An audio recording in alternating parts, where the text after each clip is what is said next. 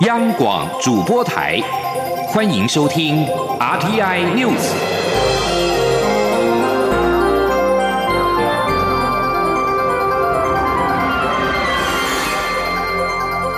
听众朋友您好，欢迎收听这节央广主播台提供给您的 RTI News，我是张顺祥。瓜地马拉外交部六号声明表示，美国已经终止两国签署的一项争议性的协议。这项协议把美国和墨西哥边境的庇护申请者送到瓜地马拉等待审查。路透社报道，瓜地马拉外交部表示，瓜国接获美国官员通知，取消前项在前美国总统川普任内谈判达成的庇护合作协议，也称为安全第三国协议。这项协议使得瓜地马拉。成为安全第三国，得以让美国将驱逐出境的萨尔瓦多以及洪都拉斯移民送到瓜国的领土。人权团体严厉批评这些协议，称这类协议让寻求庇护者的处境更加的悲惨。这些人不少原本是为了逃离国内的帮派暴力而出走。美国总统拜登本周稍早。下令检讨美墨边界处理庇护申请的程序，这是拜登上任数周以来松绑移民制度行动的一部分。美国总统拜登六号承诺跟非洲发展伙伴关系，并共同对抗二零一九冠状病毒疾病疫情和气候变迁等问题。还说他期盼亲自出席下一届的非洲联盟峰会。由于二零一九冠状病毒疾病的疫情影响，周末举行的非洲联盟峰会以线上形式进行。拜登透过影片发表谈话，他承诺与非洲国家合作，共同应应他主张的关键优先议题，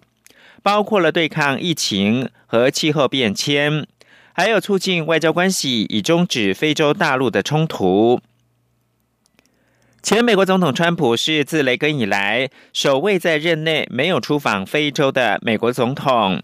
川普曾经大肆宣扬前总统奥巴马在肯亚出生的假消息，而声名大噪。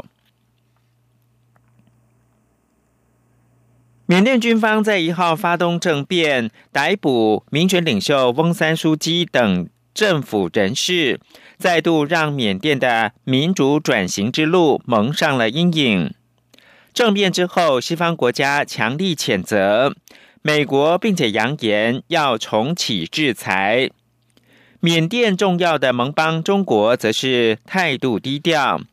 除了反映中缅关系的复杂性，也让美中关系因为中南半岛的情势更加的复杂。请听以下专题报道。一起听世界，欢迎来到一起听世界，请听一下中央广播电台的国际专题报道。缅甸一号发生军事政变，国际社会分感震惊，并强烈批评，同时要求军方立即释放民选领袖。缅甸国务资政翁三苏基和其他被捕的政治领袖，北京第一时间的反应则显得谨慎。中国外交部发言人汪文斌在一号表示，中国正进一步了解情况。他强调，缅甸是友好邻邦，并希望缅甸各方在宪法和法律的框架下妥善处理分歧，维护政治和社会稳定。至于美国刚上任的总统拜登。在政变当天，则发表声明，谴责这是对缅甸的民主转型和法治的直接攻击，并呼吁释放翁山苏基等人。他更威胁，美国会重新检视对缅甸采取制裁。事实上，在政变发生的三周前，中国外交部长王毅刚访问缅甸，并分别与翁山苏基及政变后掌权的武装部队总司令敏昂莱会面。这趟访问部分的目的。被认为是替在去年十一月大选胜出的翁山苏基背书。另一方面，则是北京希望加速推动在去年中国国家主席习近平访问缅甸时双方所承诺的发展计划。不少观察者认为，如此看来，缅甸军方领袖不太可能在没有知会北京的情况下发动政变。根据法新社报道，法国国际关系研究所亚洲中心主任尼可拉认为，政变将把缅甸进一步推向中国怀抱，缅甸内部中西方投资失衡将会加剧。不过，也有人保持不同看法。美联社三号引述上海国际问题研究所南亚研究室主任赵干成的谈话，认为政变是一个不被欢迎的破坏。他说：“作为邻国，我看不到对中国有任何好处。所有中国的投资及基础建设需要一个稳定的环境，中国会担忧情势的发展。中国在缅甸的矿产、石油和天然气管线以及其他基础建设已经投注了大量资金。”中国也是缅甸最大的贸易伙伴。尽管中国共产党向来倾向与威权政权合作，但中国和缅甸军方在边境的中国少数民族武装部队以及毒品交易等议题上一直存在的冲突。不仅如此，缅甸军方也不满中国在缅甸经济占据的主导地位。缅甸军方在十年前曾经同意进行民主改革，在保留军方绝对权力的同时。释放了翁山苏基，并让他加入国会，进而成为缅甸的实质领导人。尽管翁山苏基在国际刑事法庭上为军方对待洛辛亚人的暴行做出辩护，但他过去几年也开始向北京靠拢，而这可能加深了军方领袖对于翁山苏姬的不信任，特别是军方在近几次大选中大幅落败之后。美联社引述英国智库皇家国际事务研究所亚太项目总监帕特尔报道，缅甸军方一直有可能进行夺权，尤其在翁山苏姬与中国关系改善并巩固权力后，军方的不安全感已进一步增加。无论敏昂莱及其他军事领袖是基于内政、敌意或是个人野心等因素而发动政变，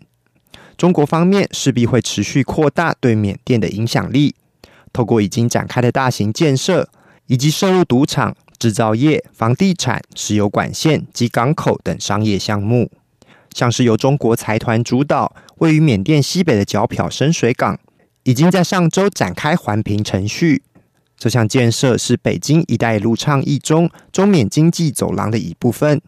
为中国打开一条通往孟加拉湾的通道。此外，中国也已经承诺在矿产、水力发电及其他基础建设上进行大量投资。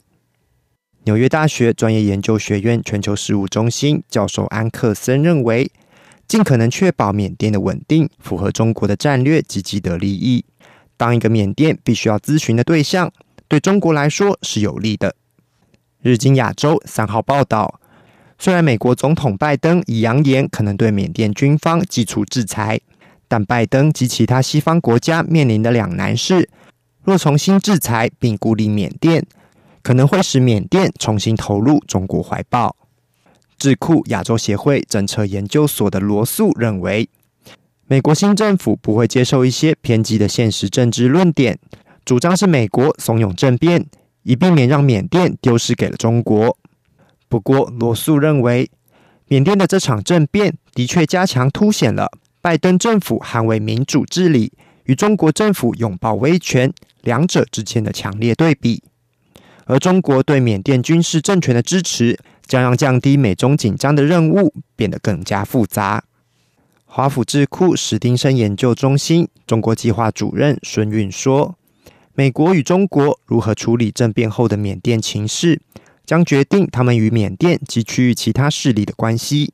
他认为，中国想要成为缅甸单独保护者的机会不高，而中国目前的不表态与中立立场，则让中国保有更多的弹性。以上专题由郑锦茂撰稿播报，谢谢收听。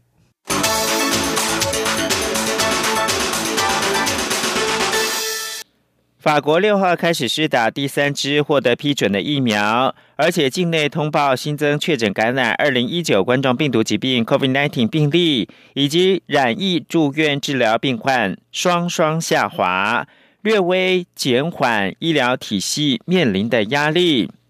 法国卫生部六号通报新增两万五百八十六人确诊。较前一天的两万两千一百三十九人染疫减少，为连续第三天下滑。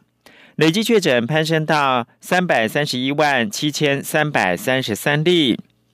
此外，新增一百九十一个人染疫不治，累计病故增到七万八千七百九十四例，排名是欧洲第三高，仅次于英国跟意大利。而在全球排名方面，第七高，仅次于美国、巴西、墨西哥、印度、英国和意大利。法国境内目前已经接种第一剂 COVID-19 疫苗者达到一百八十六万人，也接种第二剂疫苗者有二十四万七千两百六十人。法国卫生部发表声明说，法国已经收到。阿斯特捷利康 （A.Z.） 研发的首批二十七万三千六百剂的 COVID-19 疫苗，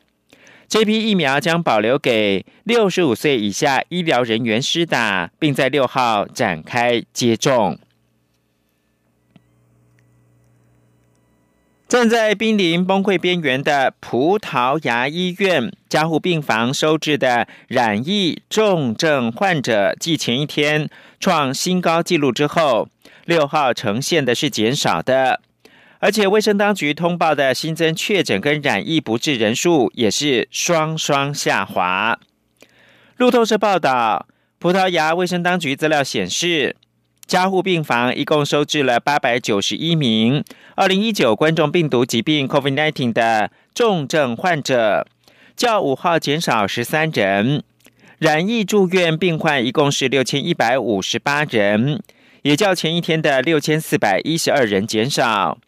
葡萄牙从一月中旬开始祭出防疫封锁的措施，而境内累积确诊攀升到七十六万一千九百零六例。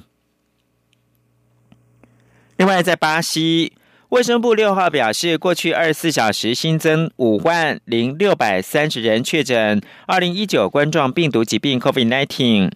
累计确诊攀升到九百四十九万七千七百九十五例，排名全球是第三高，仅次于美国跟印度。这个南美最大国家的卫生部表示，过去二十四小时新增九百七十八人染疫不治。累计病故增到二十三万一千零一十二例，排名全球第二高，仅次于美国。而法新社则是会诊官方的数据显示，截至到格林威治标准时间六号十一点，也就是台湾时间的六号晚间七点，全球至少两百二十九万九千六百三十七个人死于 COVID-19，至少一亿。五百三十五万五百九十人确诊，美国还是疫情最严重国家，累计超过一呃四十五万，其实是将近四十六万人病故，而是有两千六百八十一万超过的确诊病例。这里是中央广播电台台湾之音。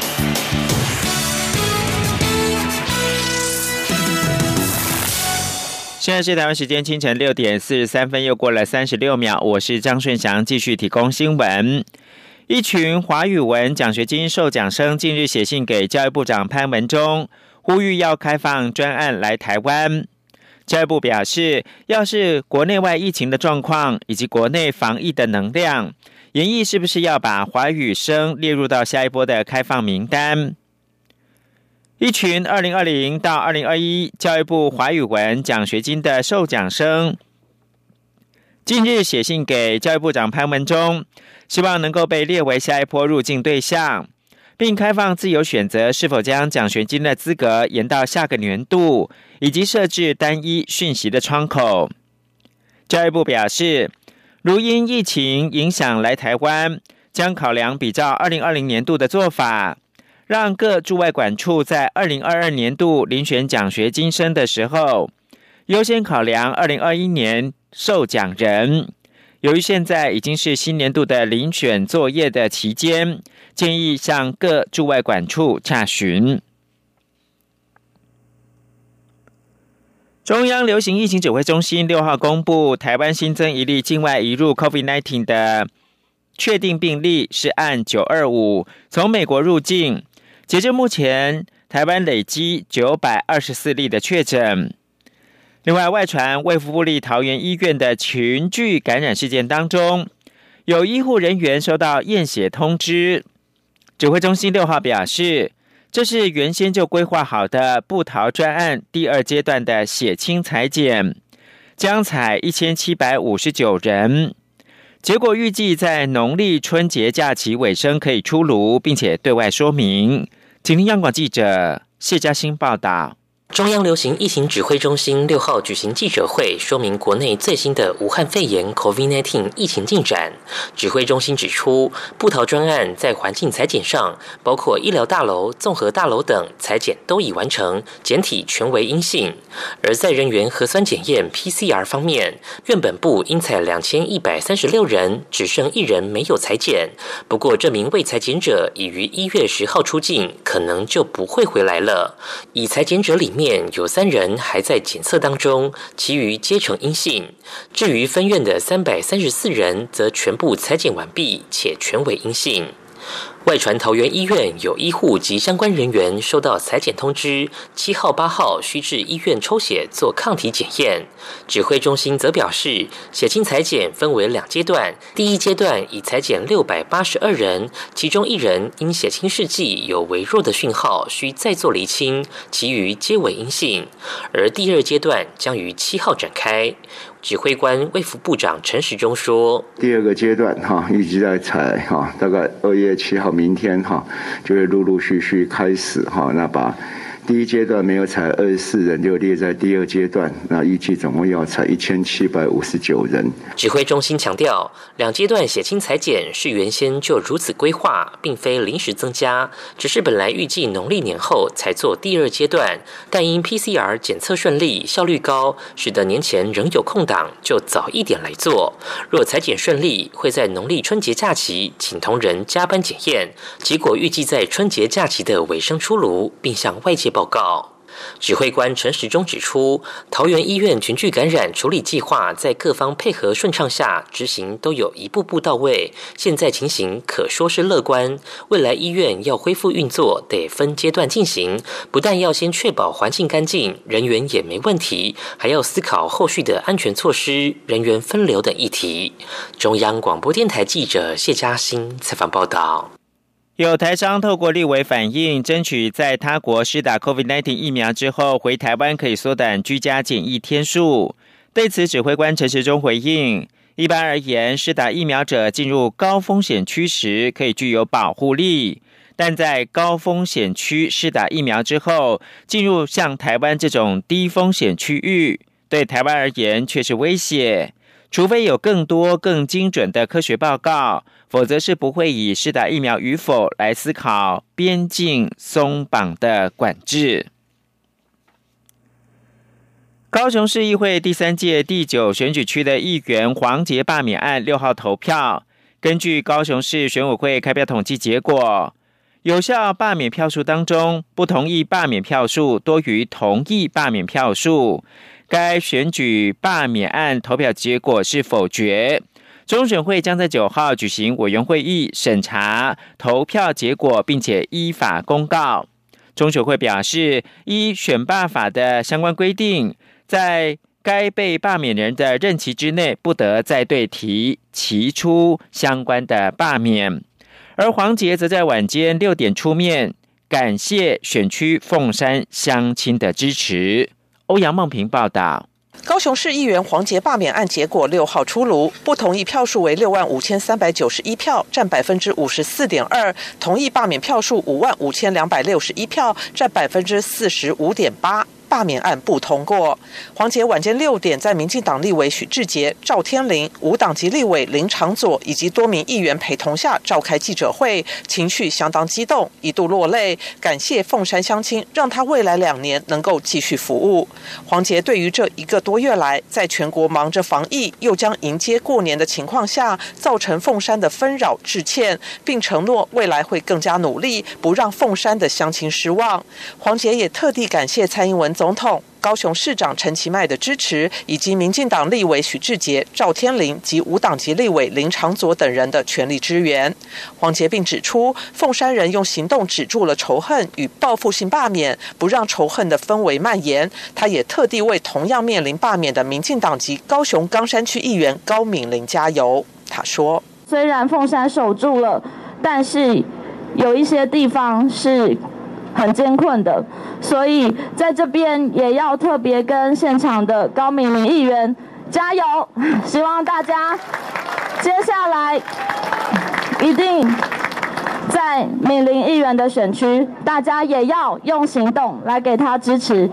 我们不会让这个仇恨继续的蔓延下去。凤山守住了，高山也要守住。至于罢捷发起人王明正，则在结果确定后向支持者致歉，表示自己的努力不够。但王明正也表示，蔡英文总统以总统之尊带领民进党全党立委及议员，不知撒下多少资源对抗他们这些小虾米。他们虽然在票数上输了，但精神上没有输。他会将这次罢免的经验传承到各地，继续反来猪罢来尾。中央广播电台记者欧阳梦平采访报道。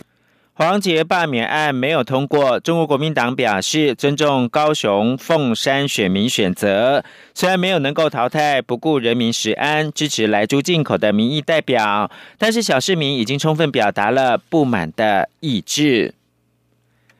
中央气象局资料显示，台湾东部海域今天凌晨一点三十六分发生瑞士规模六点一地震，震央位在宜兰县政府东方八十五点一公里，地震深度一百一十二公里。许多民众在睡梦当中被国家级的警报惊醒。气象局发布的地震报告，东部海域发生规模六点一地震，各地最大震度宜兰四级、苗栗四级，新北、桃园、新竹县市都是三级，台北市二级，中彰投、云嘉跟台东也是二级。今年一月底，位在澎湖西屿乡小门村的小门地质探索馆重新的开幕，从原本无趣、罕有人造访的文字馆，一夕之间变成了新的澎湖热门景点。记者江昭伦报道。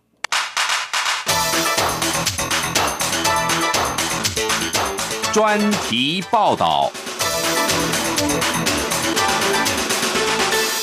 位于澎湖国家风景区管理处小门游憩区内的小门地质馆，历经一年多的重新规划设计、装修，一月二十九号以小门地质探索馆全新样貌热闹开幕。重新揭幕的小门地质探索馆之所以引起话题，在于著名设计师肖清扬率领团队打破过去单纯策展模式，改以博物馆为概念，创意发想。除了在策划展示内容中凸显澎湖是在八百万到一千七百万年前由玄武岩熔岩所构成的火山岛屿特色之外，也展示澎湖海沟打捞出的四不像鹿、德式水牛、古灵齿象的古代化石。小青阳团队更将时间往前推，从地球形成两亿年前的侏罗纪，一直谈到澎湖岛屿形成以及现在澎湖的模样。整体规划兼具观光、艺术、科幻与人文感动。澎管处处长许增明说：“可以了解到我们澎湖是什么时间点去形成，然后生出我们澎湖各个岛屿。我们都知道花屿呢。”是六千到九千万年前，那时候陆陆地型的陆域型的火山爆发所形成的。那其他所有的澎湖其他的这些群岛呢，是八百到一千七百万年以前海域型的火山爆发的时候所形成的。那我们在这个地质馆里面呢，我们可以探索到，我们从侏罗纪甚至更久远的年代里面。这样的一个演变、演进，然后澎湖产生，在这个年代里面有多少的不同的生物、植物，然后直到现在还存活的双扇蕨，那就是侏罗纪年代所所形成的一个生长出来的一个植物，它还是存活到现在，它就是一个活化石。所以呢，我们的展馆里面也有这样的一个呃双扇蕨的这样的一个陈列哈。然后我们在很短的一个时间里面，能够了解我们地球的地质的一个演变。展场内也规划澎湖群岛岩石手标本、三百六十度环景投影区，将澎湖上百座礁岩群岛的美景一一呈现，还有探索海底火山爆发熔岩的光雕效果，让民众身处其中，对澎湖的过去与现在更有感觉。小门地质馆建于两千年，但二十年来却因为馆内陈设不够吸引人，沦为文字馆，乏人问津。当地小门村居民很多人甚至从来都没有进去参观过。但重新开幕后，不止引来众多人潮，就连小门村居民对馆内人工打造的碧真宣武园地景都感到不可思议。啊，现在这个真的做的不错。昨天呢，昨天去看，真的吗？很像，很像真的一样。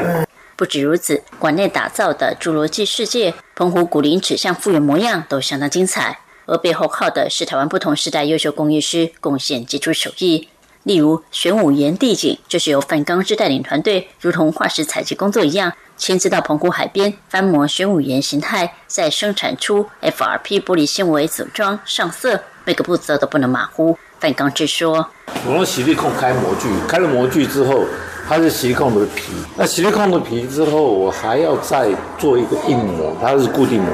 我们这个大概生产了大概三四百片的玻璃纤维，然后再到现场把那些东西来运过来，再一片片的组装，然后再结合，然后再做质感，再上面颜色。所以每天在这工作八个小时，就每天做了半年，都这样。展馆内还打造双冠龙、暴龙、迅猛龙、甲龙等侏罗纪时代恐龙模型，靠的也都是许多资深工艺师的精湛手艺。还有作品红到连老外都买来珍藏的台湾模型雕塑师卢峰山，也应萧清扬之邀打造澎湖古灵齿像模型，也是馆内亮点之一。陆峰山说：“因为我已经做了大概十几只。”像，那其实对它的机理结构有一定的了解。那我们在做的时候，当然就是说，你这边说你那个把现在大象的一些特质、特征，好，然后它们彼此结构的，比如骨架它的对比，那你再去把那些肌肉加上去，哦，然后再去比照说他们那些研究学者，他比如说去考古出来说它是跟。哪一种像会比较接近？然后它考古出来，它是非洲象比较接近，所以我就用比较非洲象的那种质感去做它，它的耳朵的形状，或者是它的那颜色的处理。另外，专门提供刻制家具的设计师陈立达，也为展场设计精致的座椅、服务柜台，特别是展示澎湖古化石的展示柜，其精致程度值得细细品味。小青阳不讳言，一开始许多居民听到小门地质馆会出现恐龙都不以为然，毕竟澎湖有名的是玄武岩，至今也没有恐龙化石出土。但小青阳认为，从地球不同时期地质演变的脉络角度切入，不只谈澎湖，也连接世界，一切都说得通。而且许多国家城市的地质馆其实也都有恐龙，很大一部分原因也不脱离吸引人潮的目的。而事实证明，看到展示内容后，许多澎湖人的眼睛都为之一亮。尤其规划团队还巧妙介绍小门村的历史。放置居民过去的生活照片，让当地人更有感，甚至还会自动帮忙导览游客参观小门地质探索馆。喜欢挑战的肖新阳更强调，小门地质探索馆是他设计创意生涯中又一次新的里程碑。他尝试以博物馆的概念导入公共资源，同时结合台湾中生代优秀工艺师一起合作，一方面替台湾偏乡文字馆带来华丽转身的新可能性，又能让台湾工艺师有展现累积多年自身工艺的机会，可说一举两得。肖新阳说。那这个问题其实需要有一个新的范例来解决，到底怎么办？台湾现在还有很多很多的公共建筑，它就荒废在那边，啊，更怎么办？那或许我们这个小小渔村的这个计划，如果我们成功了，可能给大家一个新的提升的士气，有哦，有机会哦，只要有想法、有创意、有有内容，它是有机会的。当然，后续管理营运也是小门地质探索馆未来是否能持续吸引人潮的关键。如何趁此机会将小门村当地渔村文化好好梳理，都是未来应该思考的方向。台湾各地冲刺文字馆的问题一直为人所诟病，小门地质探索馆的尝试也是交通部观光局试图为所属文字馆找出解决的示范据点。对小新阳来说，以博物馆概念结合台湾工艺师，更是他希望推动的新观念。从偏向文字馆变身，跨出第一步，希望引发更多公部门与民间团队思考，刺激更多创意。中国面台记者张昭伦澎湖采访报道。